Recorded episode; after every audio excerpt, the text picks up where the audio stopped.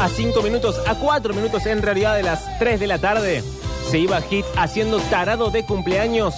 29 grados 0 décimos la temperatura en la ciudad de Córdoba. Eh, me quedaron un par de mensajes, todas pavadas de Pablo, decime los infaltables del arbolito de Navidad. bueno, la gente está full radio servicio, pero tengo un audio. El a precio ver. de los huevos de Pascua. El precio de los huevos, claro. Vamos a hacer cola en todo lo que es los shopping, a ver qué está comprando la gente como regalo para Reyes. Cola para ver cuánto sale el pan dulce. Vamos a hacer un recorrido por el barrio a ver cuánto cuesta el kilo de tomate. Claro. Pasa que en este barrio no hay, no hay verdulerías, así que no, Este barrio carece de todo lo que es No polo nada. comercial. no hay nada en este barrio, la verdad. Pero a ver, tengo un par de audios, hola. Hola chicos, ¿cómo andan? Pablito, vos sabés Sí. que compré un par de libros por Mercado Libre A ver. y de tarado que soy compré uno repetido, La condena del tántalo. ¿Lo querés? Te lo llevo a la radio. Eh, no lo conozco, pero lo, lo googleo y en todo caso... Decirle que sí, de última lo vendemos en el market. bueno, tenés razón. Entonces sí lo quiero, sí lo quiero. Aparte, no, no- no lo puedo googlear ahora para responderte ahora porque estoy al aire, pero traerlo a la radio y después vemos, vemos qué hacemos. Pero ha llegado el caso y el momento, mejor todavía, de que la señora María del Soria nos cuente sobre una especie de repaso histórico, que si mal no estoy diciendo, de las películas argentinas nominadas a los Oscars.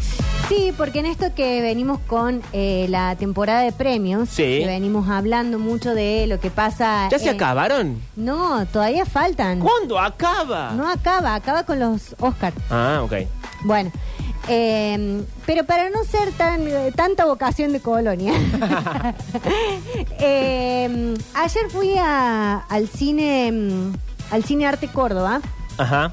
que es el cine que queda ahí en la calle 27 de abril, Sí. eh, casi al frente de la Torre Ángela. Un cine histórico acá en la ciudad que la verdad que, eh, bueno, tuvo como varios momentos porque era de una familia. En un momento la familia decide venderlo porque ya no querían seguir sosteniendo más el cine.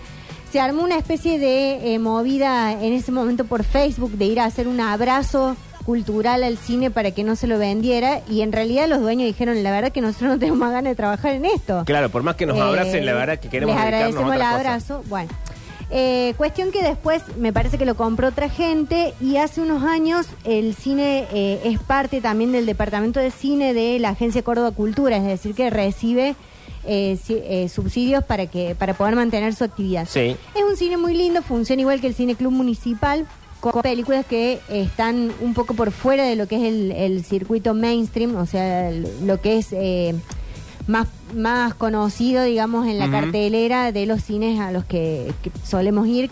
Sí, sí, sí. Eh, Los es de cine- shopping, básicamente. Claro, es cine independiente, eh, no solo nacional, si también, sino también de eh, otros países. Y ayer vi una película finlandesa Atención. eh, que se llama Hojas de Otoño, Sí.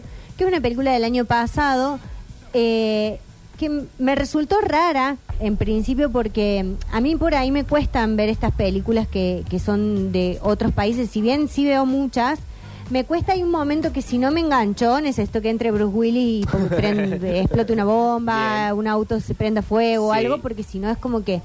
Pero bueno, porque también tenemos como muy acostumbrado el ritmo del cine norteamericano, que Claro. es muy vertiginoso, que te explica todo, que, eh, eh, bueno, que es un, un ABC, digamos. Sí, como un, es como un tráiler largo. Claro. eh, pero bueno, justamente lo que me gusta de ver este cine es que eh, vemos otro lenguaje también en la narrativa, en lo que te va contando. Y esta historia en particular es una comedia que te cuesta entender porque estamos muy acostumbrados nosotros al tipo de comedia nuestra o al tipo de comedia norteamericana. Sí. Que todos son gags, todos son chistes eh, medios, medios pavos también, que sabemos por dónde va, que son medias obvias y demás.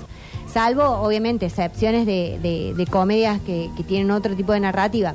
Pero esta es una, una comedia que es está dada más que nada por el tema de lo que da gracia son los silencios. O sea, los dos personajes son de personajes eh, que en Finlandia están en, en Helsinki y que son, se nota que son dos personajes como muy relegados socialmente, viven en, eh, en un- uno vive en una pensión, el otro vive, la, la otra chica vive en una- un departamento muy chiquito, tienen trabajos eh, que son como los trabajos más bajos de, de- y más mal pagos de, Sí. de Y la no me imagino al finlandés siendo divertido. No, Como no me imagino sí- el alemán siendo divertido. Claro, y ya de por sí, bueno, son, son culturas y sociedades que eh, muy, muy distintas a las nuestras, a nuestra forma de ser, a, a nuestra cosa extrovertida, o sea, para ellos la diversión pasa por otro lado. Claro. Entonces, encontrar el humor en ese tipo de, de, de- de historia que están contando, y encontrar el humor en los silencios, que digan algo y hagan un silencio y vos te rías de lo incómodo que está haciendo, me parece que es una re buena forma también de explorar la comedia en otro en otro lenguaje. Bueno, pero em, visto esto y, y también para, para, si no lo conocen, eh, recomendarles este espacio. Las entradas son muy baratas, cuestan 1.500 pesos. Ah, nada. Eh, no es- Comparado con la de cine normal, nada. Claro, no es nada. Eh, la sala es muy cómoda y bueno, y, te- y está toda esta opción de películas, tiene varios horarios y funciona de lunes a lunes, lo cual también es importante. Ok. Eh, es bien céntrico, entonces también se puede, se puede llegar. Eh, sí, está la programación, por ejemplo, tienen funciones a las 17, a las 19 y a las 21. Eh, tienen redes sociales, entonces lo pueden consultar y también en, en la agencia Córdoba Cultura se puede consultar esto, esta información. ¿Esto es un PNT? Bueno, puede ser. ah, ok, ok. No, no, pero más allá del PNT, eh, de verdad que a mí me gusta destacar los espacios que funcionan Sí, y que sí, al tener también eh, esto, eh, una apuesta... eh, Un apoyo del Estado, del en este caso provincial. eh, cultural, me parece re importante porque son espacios que tenemos que sostener. Si no, siempre estamos sosteniendo los, los espacios privados y los públicos que son nuestros. Eh, no los aprovechamos. Más con esta posibilidad de que son más baratos, que son de buena calidad y que son accesibles, porque están en lugares que, eh, que son accesibles, que se puede consumir otra cosa. Sí, sí, claro. Bueno, es una opción también. Eh, la cuestión es que pensaba en esto de que estamos haciendo como un repaso y que para no hablar eh, exclusivamente de quiénes ganaron, que ya venimos como sabiendo, no hay nada Sí. nuevo bajo el sol, en todos los premios gana uno, gana el otro, pero más o menos lo mismo. Eh, se me ocurrió hacer un repaso de eh, cuáles fueron las películas de producción nacional que llegaron a estar nominadas a los premios de la Academia en, en Hollywood, que si bien, digamos, em, no es eh, el aval más importante, sí la verdad que marca un termómetro en cuanto a posicionarnos desde un lugar Claro. hacia el mundo. Sí. Porque funciona así, la industria no la, no la marcamos nosotros, lamentablemente.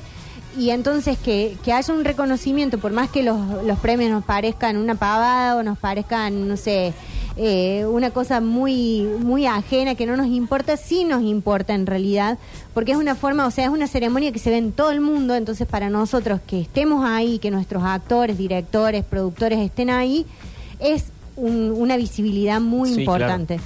Eh, entonces, bueno, para hacer un repaso, porque por ahí hay películas que no, no las hemos, algunos no las hemos visto, o sea, yo eh, no, no vi todas las películas que estuvieron nominadas al Oscar y se pueden ver también en la plataforma cine.ar, Ujú. que también es una plataforma que, que está muy buena, que tiene un montón de contenido eh, gratuito y también tiene un, un contenido que se puede alquilar que es muy barato, o sea, vos alquilás la peli, la ves y, y creo que tiene un tiempo para que la puedas ver. Eh, y es un aporte también a, a- a nuestra industria cinematográfica, así que está bueno también en, en todo este plan de que por ahí aprovechamos todas las plataformas que vienen de afuera, aprovechar también las nuestras, Claro, la nuestra. que tienen un catálogo impresionante. Eh, hay varias plataformas independientes también que, que por ahí cuando eh, cuando hay festivales de cine las habilitan con las películas que participan en el festival. El hay un festival de cine en Cosquín que es muy importante.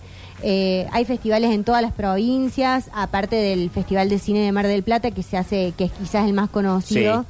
Eh, bueno, pero mm, vamos a, a ir al, al repaso de lo que fueron las películas eh, de eh, argentinas en los Oscar, empezando por La historia oficial, que es una película de 1985, eh, que es bueno, por supuesto ya eh, eh, cuenta la historia de ya en el ocaso de la dictadura militar, donde una profesora se comienza a preguntar quiénes son los verdaderos padres de su hija que es eh, adoptada.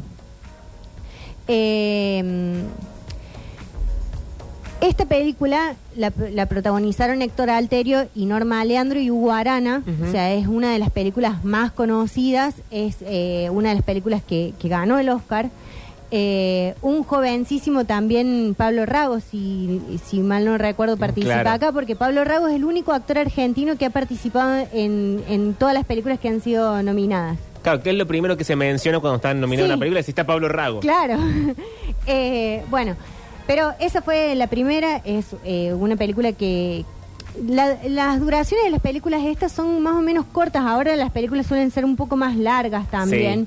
Eh, bueno, hay también un, esto después lo vamos a hablar, pero eh, tiene un sentido también que, que las películas tengan una duración más o menos corta, depende de la producción, es muy cara la producción Ujú. de cine en general. O sea, por eso cuando se habla, por ejemplo, de películas de titanes eh, eh, cinematográficos como Titanic, como Avatar, como las películas de Spielberg, que tienen mucha producción, las de James Cameron, que suelen ser muy largas, es muchísimo dinero invertido en esa película. Que Titanic haya durado tres horas y cuarto y que encima la cortó, porque si no... Bueno, también qué largo para contar tantas cosas, che, contá un poco menos. Es que bueno, si vos te pones a fijar más allá de la historia de amor, que podría haber sido una película de una hora, Sí.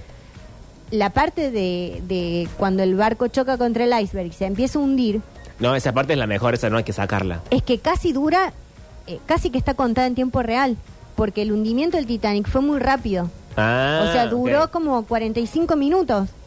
Che, Entonces bueno. casi que está contado en tiempo real eso. Eh, bueno, y eso es carísimo. Eh, pero vamos a otra peli que se llama Camila, que es una, una película de Imanol Arias con Susupe Coraro y Héctor Alterio también. Susupe Coraro. Susupe Coraro de- ¿Vive? vive. Ah, bueno, un beso. Vive y sí, vive. ¿En el No, no sé, de su no pueblo? me mires a mí. Me parece que vive. Ahora googleo. No, googleala porque sí, sí vive. Eh, es una... No matemos No. gente que ya pasó una cosa fea el viernes, no entremos en problemas. Sí, Eh, che, fíjense cuando sigan las cuentas también ustedes. No sean tan pavo. Eh, nació en el 4 de diciembre de 1952, está viva, tiene 71 años. Ah, joven. Así que guardemos la trompeta Guardemos por la duda. trompeta. Eh, bueno, pero esta, Amiga, pe- tocar la sí, trompeta. esta película es de 1984, cuenta Sí. la historia, una trágica historia de amor entre Camila O'Gorman y un sacerdote, Ladislao Uy, Gutiérrez. sí. Siglo XIX. A mí cómo nos gusta ese puterío Ay, del nos sacerdote de encanta. Nos encanta. Y el puterío siglo XIX ya Sí. nos encanta. Eh, y esos Los curas no escándalos. son tan lindos en la vida real. No, no, no, no. Es raro lo que estoy diciendo, ¿no? Pero ya lo dije y ya pasó. Sí. Eh, y bueno, los escándalos que provoca también la relación de la iglesia y la sociedad en esa época. Ujú. Ahora la, la iglesia tiene otros escándalos. Bueno, tiene otros problemas. tiene otros problemas. Eh, pero bueno, después tenemos El hijo de la novia. Uno- Ah. El hijo de la novia, vos sabés que yo nunca la vi. Yo no vi Camila, por ejemplo. Bueno, Camila tampoco la vi. Eh, el hijo de la novia no la vi, o sea, creo que vi una parte. Sí. Es esta película de Juan José Campanella, eh, con guion de él y de Fernando Castel, que está eh, protagonizada por Ricardo Darín, Héctor Alterio y Norma Leandro. Ujú. Fue muy nombrada en ese momento, la película es del 2001, o sea, para que nos ubiquemos también en el, en el momento y en el contexto. eh, en pleno 2001, Juan José Campanella decide contar esta historia, la historia de Rafael Belver- Belvedere, que es dueño de un restaurante y está agobiado por la rutina, Y bueno. que era algo que pasaba. Un tipo separado que no le dedica tiempo a la hija, que no le dedica tiempo a la novia, ni a la madre. bueno, pero todo es el restaurante. Sí, y la madre acá padece eh, Alzheimer, Buah. tiene mal de Alzheimer. Esto peor no se pone. Eh, sí, pero bueno, ¿Sí se pone peor? se pone pe- porque es para llorar, igual que eh, Ay, eh, no. no estuvo nominada, pero para mí es una gran película Elsa y Fred. Ah, Elsa y Fred, sí. Es bellísima con China Zorrilla. Sí. Es bellísima esa película, realmente me hizo llorar, pero Es que China Zorrilla es lo mejor que nos ha dado Sí, Uruguay. ese país que no voy a nombrar. no, para que nos ha dado mucha gente buena. Está China sí, Zorrilla, ya sé. Verugo. Sí, Natalia, Natalia Oreiro. Oreiro. Pero para mí la, mejor Bueno. de todas es China Zorrilla. Sí. Y al último de la lista, Osvaldo Laporte, que quizás se lo podrían llevar de vuelta y no me molestaría. No, cállate que Osvaldo Sí que está vivo. Está ¿Vivo? vivo. Y aparte hace un montón de acciones humanitarias. Bueno, no me importa lo que la gente hace para lavar su conciencia. Allá ellos. No, no, no. dis- disculpate con el actor eh, Osvaldo Lapor. Estamos en comunicación telefónica con Osvaldo Laporte. Hola, Osvaldo. Hola, querido, ¿cómo andás? No, tenía que salir enojado. No, no, no, porque él es buena persona. Ah, es verdad, es bueno. Él va la a tener- gente es buena. La verdad que te escuché, pero estoy Qué raro, pensando... ¿cómo habla? No habla así. Si habla así todo trabado. El trabajo tiene los músculos, no la garganta. bueno, se le trabó la garganta. Y sí, porque haces tanta fuerza que das así para siempre. Me gusta a mí la gente que viene del Uruguay y decide quedarse acá y decir, soy eh, binacional. Soy miti miti. Miti miti. Bien. Nosotros somos los... Por eso los uruguayos nos odian. ¿Por qué? Sí nos odia esa gente. No, dije por qué, no, no negué que nos odiaban. Porque nosotros nos queremos apropiar de sus cosas. Y después, Uruguay, hacete provincia. Somos mal llevados también nosotros. No nos queremos apropiar de nada de ellos. No, mira, y yo siento que no hay nada... O sea, los, los argentinos, los uruguayos somos Sí. como los de eh, el resto de las provincias con los porteños que queremos que nos presten atención. Sí. Bueno, no hay nadie más que el argentino tratando de que un uruguayo le preste atención y lo quiera. es como el Octi con vos. Es como el Octi. no nos quieren. En mi sección llamada Nunca nadie me quiso tampoco como el Octa. Claro. Bueno, pero... Debería llamarse así una sección del programa. Sería un Sí. chiste interno, pero sería divertido. Sería divertida. Bueno, eh, pero la cosa es que eh, El hijo de la novia fue una película eh, súper nombrada Sí. en su momento, muy emotiva, muy linda, aparte con Héctor Alterio y Norma Aleandro, que también son de nuestros mejores actores. Eh, esa La Norma primera Aleandro... actriz, Norma Leandro. No, no, esa Norma Aleandro es tremenda, es tremenda. Yo he conocido gente que la ha visto en el teatro, Sí. Pero no en el teatro actuando, sino en el teatro ella ensayando o Ah. lo que se dice pisando el escenario. Sí. En la jerga se conoce como pisar el escenario, que es salir antes. Hueveando. No, salís antes a reconocer el espacio, ver por dónde vas a entrar, por dónde vas Sí. a salir, ver cuánto tenés de prosenio. Y ahora, la gente que la, la- la vio hacer eso, ¿por qué no la vio actuando? No, si la vio actuando. Ah, pero bueno, va a ver la, estoy la cosa más pava. Je- No, no es pavo eso. Es ver un actor preparándose. Es como, ¿viste cuando pasan el video de Maradona que está haciendo jueguitos antes del Sí. partido? Bueno, es eso.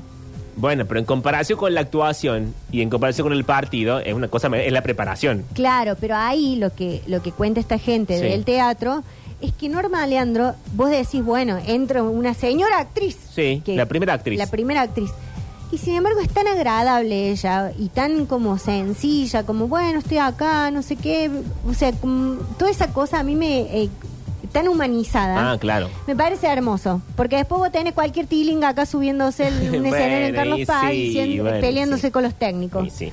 Bueno, otra de las películas que fueron nominadas al Oscar, que para mí esta eh, no lo quiero volver a mencionar a él, Au. pero esta es una de mis de mis películas eh, argentinas favoritas. ¿Cuál? Relato salvaje. Ah, ok. Relatos salvajes de Damián Cifrón, Sí. que es esta, estas historias eh, cortitas en una misma película. No solamente que tiene un guion alucinante, y lo que me parece alucinante de ese guion es que es atemporal y habla muy bien de cómo somos los argentinos. Sí. O sea, nos, re- nos retrata muy bien. Eh, obviamente que está, es una, una forma de hacer humor de cifrón que está llevada al extremo, porque todas las situaciones parecieran ser, viste, cuando esto que tenemos nosotros de, de decir, eh, y, y le dije tal cosa, ta, ta, ta, ta, ta, ta, ta, ta, y vos me preguntás, ¿y se lo dijiste? No, pero lo pensé. es todo eso, o sea, Sí. las historias son como todo lo que se te ocurre en la mente cuando estás realmente en una situación extrema Que en la vida real no pasa, que pero la en vida la real no lo película sí. haces, pero esta, la escena de, de Darín haciendo de bombita, Sí. eh, que se siente y hace explotar la grúa y hace explotar el auto, y qué sé yo, es como todo lo que pensamos nosotros sobre la burocracia de eh, la repartición pública y de todos los trastornos y qué sé Sí. yo. Como que es, es fantástica la película y es una película para ver mil veces. O sea, la puede ver mil veces. Bueno, no ganó, pero estuvo nominada, lo cual es muy bueno. Otra película que es una película de 1974 es La Tregua, eh, que es una película de un viudo con tres hijos, eh, que empieza a, a registrar un diario íntimo de su vida cotidiana. Esto me, eh, me parece que está, está bueno. Eh, a mí me gusta como esa cosa de lo cotidiano, el registro de lo cotidiano me parece súper interesante. Y eh, cuando está a punto de jubilarse, conoce una joven, Laura Avellaneda, y él ahí descubre que aún está vivo. Ah, bueno, che. Todavía estoy vivo, no me vengan Todavía a joder. estoy vivo. Bueno, un elenco obviamente de actorazos, otra vez Héctor Alterio, que otro que Pablo Rago. Bueno, al final Héctor Alterio. Pablo Rago. Y Nora, no, Nora Carpe, Norma- iba a decir. Norma Norma, Leandro. Están metidos en todo. No, pero acá está Héctor Alterio, la Piquio, que la queremos Sí, muchísimo. Ana María Picchio. Ana María Piquio. Marilina Ross y Luis Brandoni, que para mí también es lejos uno de los mejores Sí, actores sí. argentinos. Eh, Oscar Martínez también, eh, joven, Mm. jovencísimo Oscar Martínez. Bueno, eh, todas estas pelis para que vayan anotando y las vean, las pueden ver ahí en Cine Puntual. La peli que eh, nos llevó a, a consagrarnos y Sí, ganar señora. un Oscar, El secreto de sus ojos. Yes. Otra peli de Juan José Campanella, otra vez el director, hablando de algo que, eh, que es un, un momento súper oscuro de, nuestra, de nuestro país, que es la época también de, de la dictadura, y bueno, con esta película de, mm, eh, de la historia de un asesinato, de un femicidio en realidad, eh, y la búsqueda de la, el marido de la, de la chica asesinada, en búsqueda de la verdad también y de saber qué fue lo que pasó, con todo un desenlace que lo sabemos, no lo vamos a decir porque hay gente que la verdad que no tiene sentido spoilearle la película por más que tenga muchos Sí, años, obvio, obvio, obvio. porque es un peliculón y, y realmente está es, es- es fuerte la película. Tiene una actuación de Darín que es impecable y una de Franchella que es impe- impecable porque es quizás la primera película donde Franchella hace un personaje que no fuera su personaje cómico. Claro, cuando empieza a dedicarse al prestigio. Al prestigio, sí.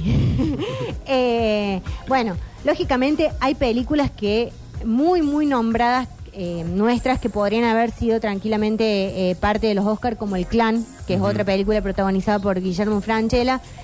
Y la, la última, que es el audio que vamos a escuchar ahora, que fue la nominada al año pasado, a los Oscars del año pasado, que ganó muchos premios, ganó Globo de Oro, ganó eh, premios de la crítica, ganó festivales internacionales en todo el mundo, y es eh, el primer audio que vamos a escuchar, Argentina 1985. Vas a ser el fiscal del juicio más importante de la historia argentina. Estando yo en mi casa fui secuestrada. Me tuvieron encerrada meses. La responsabilidad jerárquica es de las juntas. ¿Cómo demostramos que ellos sabían?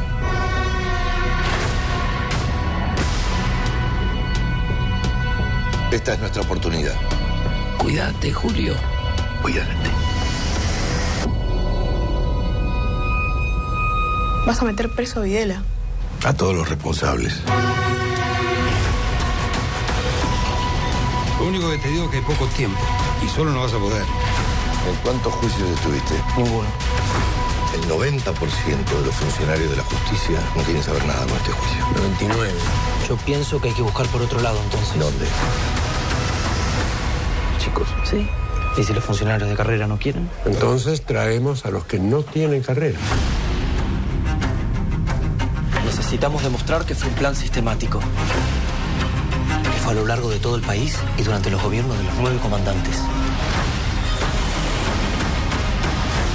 Todo el país desaparecieron personas. Ellos son los responsables.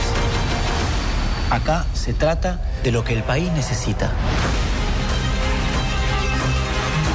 ¿De qué tenés miedo, De Julio? todo. De que todo esto es una trampa. De que les pase algo a ustedes. Se metieron en nuestra casa y tengo audiencia en una hora.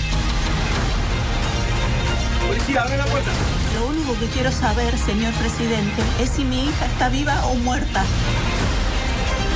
Lentamente, como para que no nos diéramos cuenta, una máquina de horror fue desatando su iniquidad sobre los desprevenidos y los inocentes.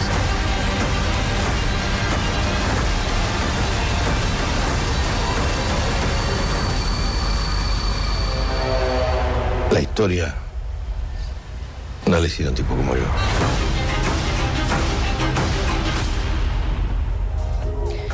Bueno, eh, Argentina 1985 Sí. fue una película que era como nuestro Coronados de Gloria después del Mundial. porque esperábamos también ya si ganábamos el mundial y aparte el Oscar, era como que no nos bajaban del pony nunca No más. nos quedaba más nada, ya No nos está. quedaba Había que, nada. había que quedarla ahí. Eh, esta película fue dirigida por Santiago Mitre. Sí. Santiago Mitre estuvo hace la semana pasada en lo que fue el debate en comisiones de la ley ómnibus, que hoy ya se presentó el dictamen para ser tratada en el Congreso. ¿Qué significa el dictamen a nivel legislativo? Es una resolución el dictamen que mm, eh, a partir del trabajo, una resolución del trabajo en comisiones que se hace de cada aspecto de la ley ómnibus. Sabemos que la ley tiene más de 300 artículos y que eh, tiene distintas em, distintos aspectos, digamos, económico, cultural, Sí. eh, bueno, muchísimas, muchísimos aspectos. Eh, eso se trata en comisiones, lo explico rápido porque por ahí hay mucha información y, y- y a veces no sabemos qué es lo que estamos tanto eh, discutiendo. Eh, ¿Me baja un cachitito la cortina, por fin? Gracias. Em, este dictamen que, se, que ya se eleva, digamos, al, al Congreso, quiere decir que cada diputado, cada senador va a emitir su opinión y va a votar a favor o en contra de la ley ómnibus. Sí. En todo este proceso legislativo que estamos viviendo, se han dado algunas situaciones donde, eh, por supuesto, todo el ambiente cultural a nivel nacional ha expresado su oposición a la ley ómnibus, específicamente a los, a los artículos que se refieren que a la actividad cultural. Sí, claro. En este aspecto, digamos, hay una cosa que eh, se intenta como descalificar diciendo que es una oposición kirchnerista, peronista y demás. Sin embargo, a nivel nacional, muchos eh, de los artistas con cualquier tipo de, de- de ideología política o partidaria Sí, se han incluso gente que ha estado en contra del kirchnerismo en su momento. Exactamente, como por ejemplo Luis Brandoni. Sí. Eh, ¿Por qué es importante esto y por qué traje lo de Argentina 1985 también? Porque creo que Argentina 1985, en términos de eh, producción cultural como cine, es una película que no ficcionalizó, digamos, ficcionalizó un hecho histórico nuestro, que es el juicio de las juntas militares. Eh, lo que hizo Argentina 1985, aparte de ser una película excelentemente dirigida, actuada, con un elenco tremendo de actores y actrices, con una dirección de arte donde cada detalle está perfecto, o sea, todo nos, nos lleva a ese lugar, donde las palabras que se usan son las mismas palabras que podemos escuchar en cualquier video de YouTube sobre el juicio de las juntas, o sea, no está armado, no está eh, eh, adaptado, sino que son palabras reales, o sea, eso lo vivimos y muchos de los que no habíamos nacido en ese momento eh, lo vivieron nuestros padres o Sí. nuestros abuelos o, o las personas que estaban ahí en ese momento. Entonces me parece que eso es una forma de entender que cuando nosotros llevamos un mensaje a través de la cultura, es una posibilidad histórica de que el resto del mundo conozca nuestra identidad también.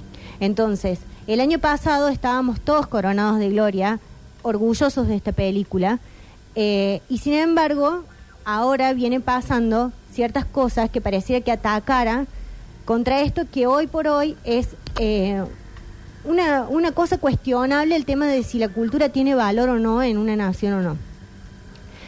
Yo entiendo personalmente que en un país que está realmente cagado de hambre, que viene de, de- de muy malas gestiones últimamente, Sí. eh, muy malas gestiones de gobierno en los últimos años, desde el 2015 hasta esta parte, incluyendo el gobierno anterior, entiendo que algo que no es tangible, digamos, eh, que no se, que aparentemente no se puede tocar, Sí. como lo es la cultura, Sí, que es algo simbólico. es algo simbólico, pareciera que no tiene valor frente al hecho de que hay familias que directamente no pueden poner un plato de comida en su, en su mesa. Sí.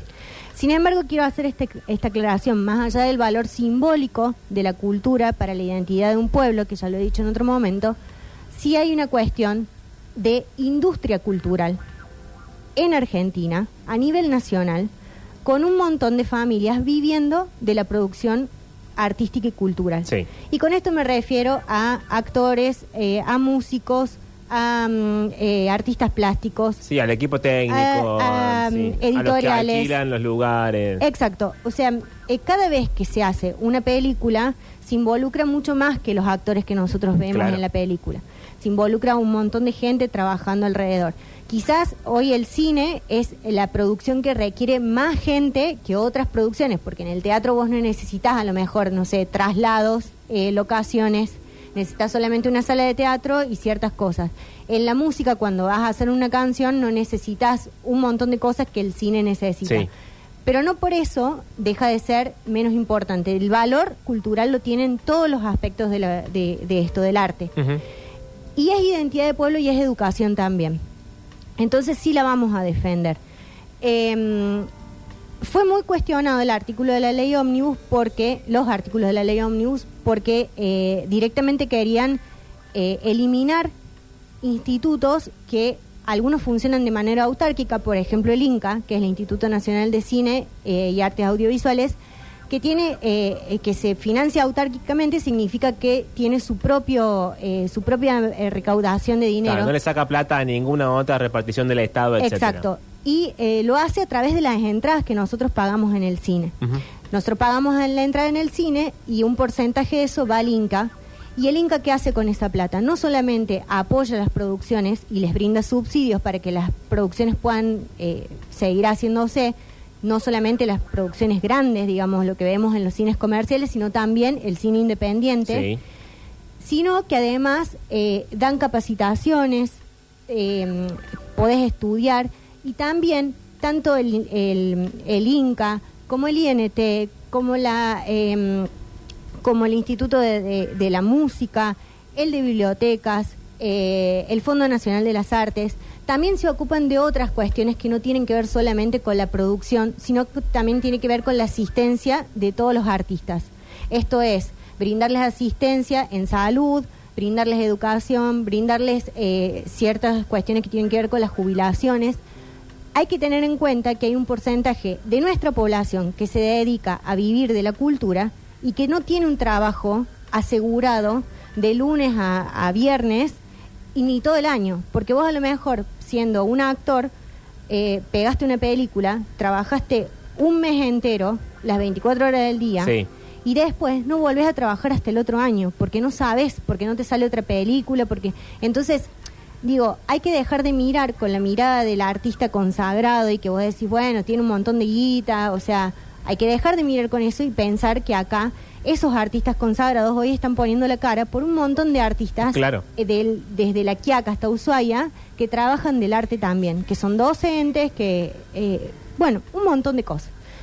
Ahora parece ser que hoy hubo una, una reforma al artículo en lo que presenta y aparentemente el instituto, el INCA no, no desaparece, sino que... Y el FNA tampoco, el Fondo Nacional, el Fondo de, las Nacional de las. Artes tampoco. Sí, el, el, el, el INT, el Instituto Nacional de Teatro, que tiene sedes en distintas provincias, es decir, que es accesible también para, para, para todos. O sea, no es que son institutos y reparticiones que están en Buenos Aires a los que no podemos llegar. Hay delegados por todos, por todos lados de, de- de la Argentina, o sea, funciona, funciona para muchos artistas. Y eh, bueno, el, el INT, por ejemplo, pasa a ser parte de la Secretaría de Cultura. ¿Qué significa eso? Que la Secretaría de Cultura va a decidir con la perspectiva y con la política de la mirada de este gobierno que sí y que no. Lo cual también... De eh, este y del que venga después. y del ¿no? que venga después. Sí. eh, o sea, me refiero a que... ¿Por qué hago énfasis en este? Porque sí, el que venga después puede ser del mismo color político, puede ser de otro, no, no importa. Eh, el tema es que si vos tenés un presidente que está de, de antes de asumir amenazando con una motosierra, que poco le importa la cultura, y no, no, no, no le va a dar importancia. Entonces ahí también surge lo de eh, pe- pedir, reclamar y demás. El sábado o el, dom- el sábado a la noche estuvo Adrián Suar en el programa de Mirta Legrand. Sí. Mirta está por cumplir 97, che. Mira, está grande y regia y viva, bueno, che. Bueno, ha y- dado su vida para esta nación. Y, y soñado el vestido que tenía. Y sí, quien pudiera. Quien pudiera.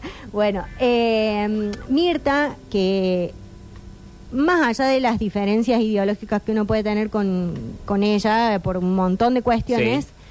eh, yo considero que ella es una persona muy importante a nivel eh, de la cultura en, en la Argentina. Claro. Apoyado muchísimas veces, ella ha sido actriz de cine durante muchos años. Eh, ha apoyado muchas muchas veces al- a la cultura también yendo al teatro. eh, hasta hace unos meses estuvo yendo al teatro. O sea, ella siempre va, eh, siempre tiene gente sentada en, en su mesa que tiene que ver con el mundo del arte, de la música, del cine, Sí. de, de, eh, de todo el arte en sí. Y bueno, estaba Adrián Suar, que por eso insisto con esto de Adrián Suar no es una persona que se ha manifestado kirchnerista No se lo puede nunca. acusar de adoctrinar a nadie, ni de Eh, ser can, ni de nada. Y que Adrián Suar también tiene su propia productora. Tenía, porque. Bueno, ya la cerró. Sí. Pero digo, eh, a nivel de nuestra cultura, ha producido mucho, eh, muchas grandes producciones, no solamente para la tele, sino eh, para el cine y demás. Eh, es decir, que no se le puede decir a Adrián Suar a- de la manera que se lo, se lo ataca a Pablo de Charri, por ejemplo, de que es un ensobrado, que le bajan guita Sí, para sí, sí, producir sí. y demás. Él estuvo en el programa de Mirta y decía esto sobre el tema de eh, la ley. Además, espe- y espero, y espero, esto lo decía el otro día en, en un, en un lugar en- de forma privada, que espero que... Que- eso que- cuando vino presidente lo hubiera dicho. No, pero yo, te- yo lo que digo, que el presidente, yo siento que el presidente, que lo decía, y, y no, no quiero que, que- que suene mal, porque lo digo de verdad, siento que me imagino que debe tener alguna sensibilidad con el tema de la cultura. Primero porque está de novio con una, con una artista, que es Fátima, que es una artista que, que tiene sensibilidad. Sí, sí, sí. Entonces espero que estando al lado, y además una vez, esto lo digo en serio, lo había visto eh, cantar en, eh, creo que fue en tu programa, Guido, si mal no recuerdo que lo vi, a Leonardo Fabio. en la tribuna de Guido. En la Ah, tribuna de Guido hizo Leonardo Lo imita, Fabio. lo imita, el- sí, Lo imita. Entonces, Sí. imagino, pienso que alguien que imi- imita a Leonardo Fabio. también, claro, por eso digo, alguien que imita a Leonardo Fabio es alguien que tiene alguna sensibilidad que vio a los artistas. Y quiero aclarar que Leonardo Fabio, si no hubiese, estado, si, si no hubiese estado apoyado por la cultura cuando arrancó, no hubiese sido Leonardo cierto, Fabio. sí. Entonces, ya que lo imita, y le, gustó, y debe ser- el que imita es porque tiene algo de, de artista, me imagino. Y además quiero decir con esto, y con esto termino, y lo último, que se habla tanto de la política, y, y cuando la economía se mete en la cultura, el pueblo argentino pagó mucho más caro los errores de los, de los economistas que las obras de sus artistas. Bueno, chimpum. Eh, contundente, Adrián Suárez. Eh, me parece impresionante esa, esa frase final de que, Sí, claro. de que ha pagado más caro los errores de, los economistas que de los artistas. Eh, es clave, digamos, que, que todo lo que se han eh, expresado los artistas en este último tiempo, eh, pero el presidente está como, yo la verdad que a mí me, hay veces que me preocupa, eh, el otro día eh, tuiteó 500 veces en 24 horas el presidente, o sea, es, es ya un nivel descabellado de cosas. Tiene como una cosa que a mí me sorprende que es que le molesta mucho que lo, que lo cuestionen y se la agarra mucho con la gente y le responde de manera personal. Eh, pocas veces lo hace con varones, generalmente lo hace con las mujeres. O sea, eso, mayoritariamente lo hace con las mujeres. La semana pasada se la agarró con Mario O'Donnell, con Silvia Mercado, o sea, Con siempre- Lali. Con Lali, siempre viene así.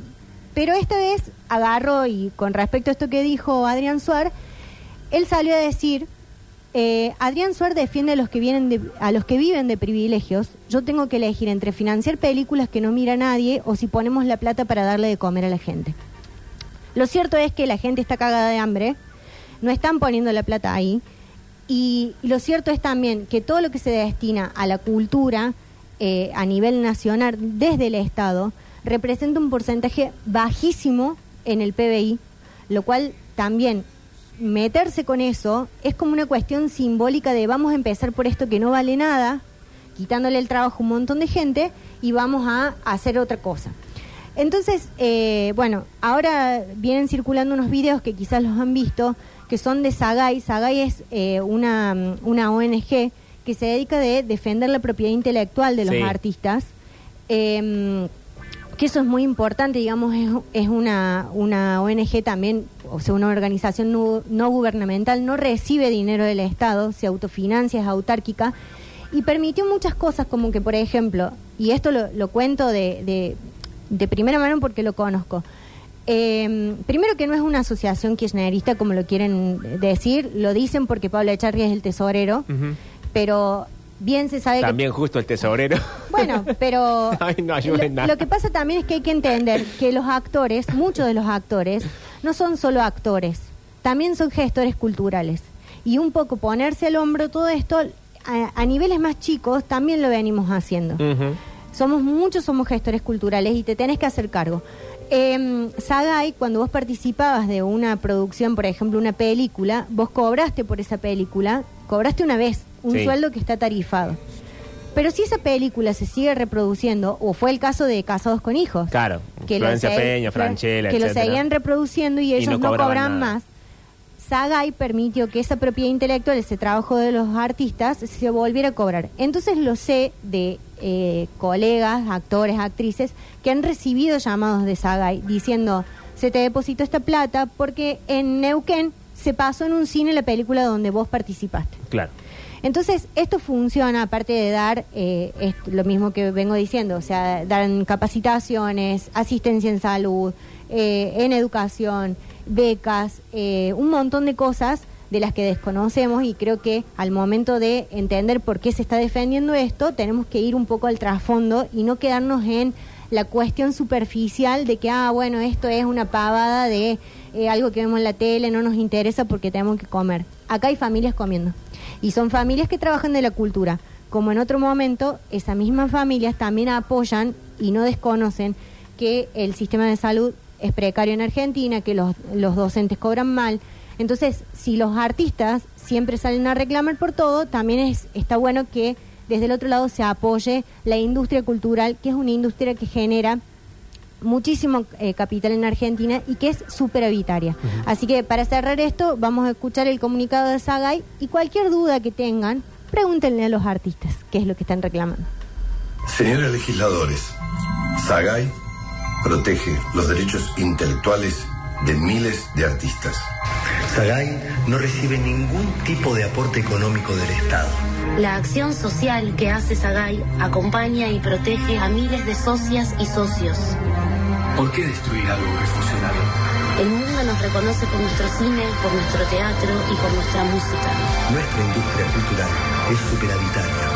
Señores legisladores, les pedimos que retiren del proyecto el artículo 350 del capítulo 2 y el capítulo 3 referido a cultura. No son privilegios, son derechos.